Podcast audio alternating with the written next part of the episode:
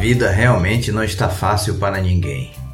O momento que a humanidade está vivenciando, então, é um dos mais duros e difíceis e todos nós o estamos enfrentando corajosamente. Além de todos os cuidados que temos a tomar com nossa saúde física e mental, os compromissos que temos a cumprir, aqui e ali ainda surgem outras pequenas situações que nos colocam a pensar sobre o porquê de todas as coisas. Eu mesmo, olha aí, quanto tempo sem publicar um episódio? Pouco mais de um mês. Estou às voltas com um tratamento de hipertireoidismo. É mole? Não, não é. É algo relativamente complexo e quem passa por isso sabe muito bem do que estamos dizendo. São muitos os desafios desafios diários. Óbvio que cada um de nós tem os seus próprios, isso é inevitável.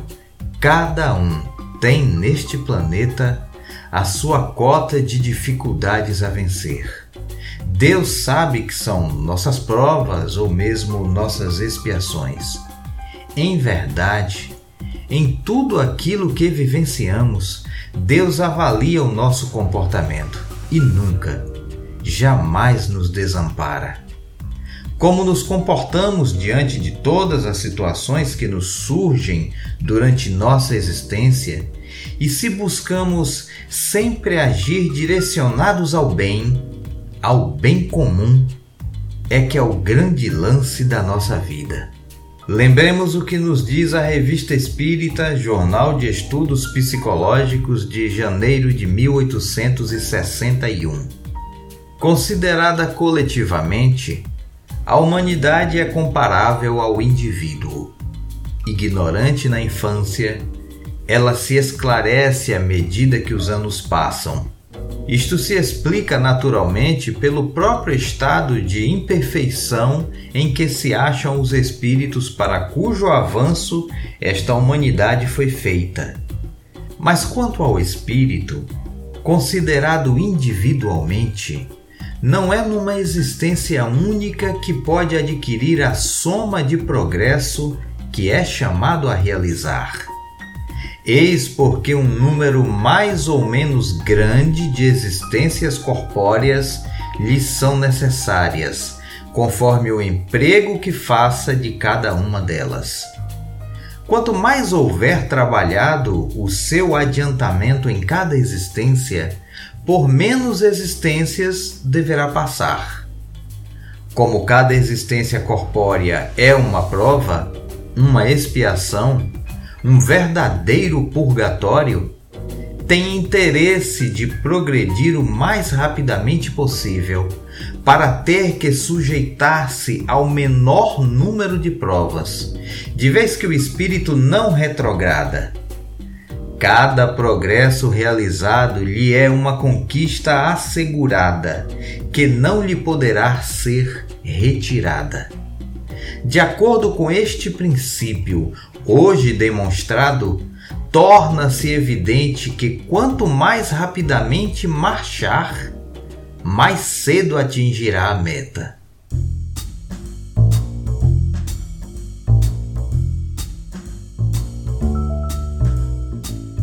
Em o Evangelho segundo o Espiritismo, capítulo 3, Há muitas moradas na casa de meu Pai, os espíritos superiores vão nos esclarecer.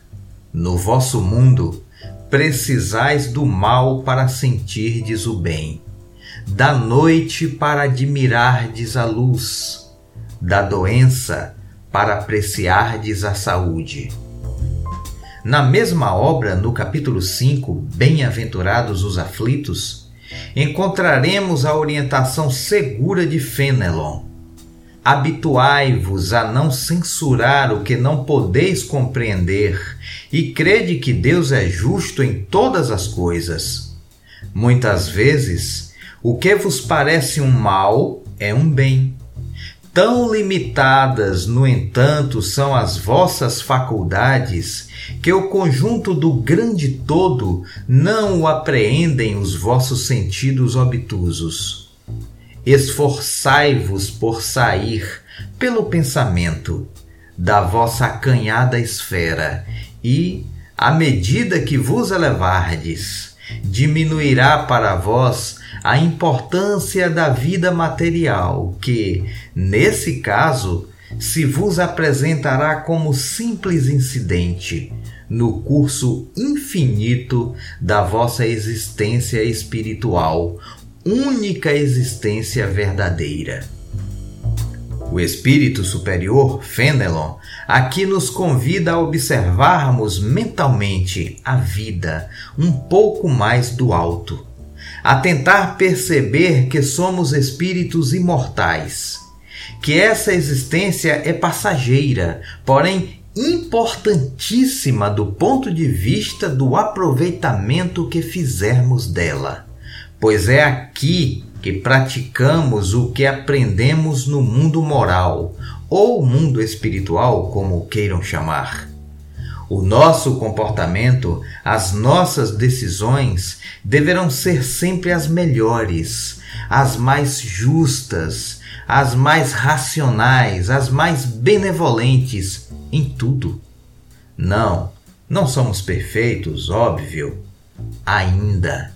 Contudo, já temos um modelo e guia a ser seguido: o Espírito de Verdade, o Cristo. O Espiritismo nos esclarece. Basta estudá-lo e praticá-lo. As publicações de Allan Kardec estão à disposição de todos nós.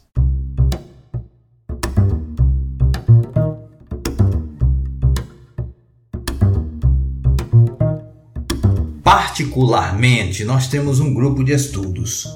Somos cinco integrantes. Começamos de forma presencial e semanal há uns três anos. Aliás, o mestre Kardec já afirma na Revista Espírita de dezembro de 1861. É necessário empenhar-se em multiplicar os grupos particulares nosso estudo tenta seguir os rigores que Allan Kardec orienta sobre a Sociedade Parisiense de Estudos Espíritas. Iniciamos com o que é o Espiritismo, obra extremamente necessária não apenas para os neófitos da doutrina espírita, mas principalmente para o estudioso mais experiente do Espiritismo. Aliás, Kardec assim o orienta em O Livro dos Médiuns ou Guia dos Médiuns e dos Evocadores. Depois, partimos para o Livro dos Espíritos. Com o início da pandemia, decidimos tornar o nosso estudo online. E para enfrentar a situação com o vigor que o momento exigia, o que era realizado apenas às sextas-feiras passou a ser feito das segundas às sextas-feiras. Foi a nossa resposta ao desafio que surgiu diante de nós. Mais fortes, embora distantes, mas muito mais unidos e num estudo mais profundo ainda. Acabamos de concluir o Livro dos Espíritos e já demos início à obra O Livro dos Médiuns.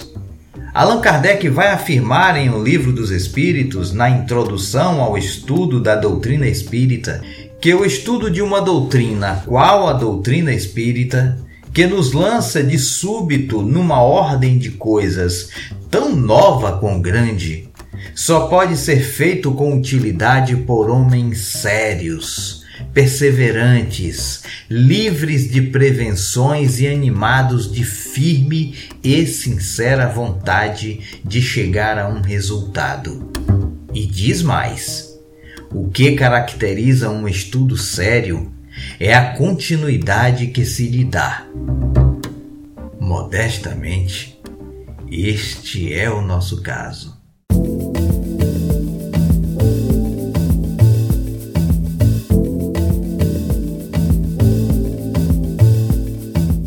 Algumas pessoas perguntam: tem manifestações dos espíritos no estudo de vocês?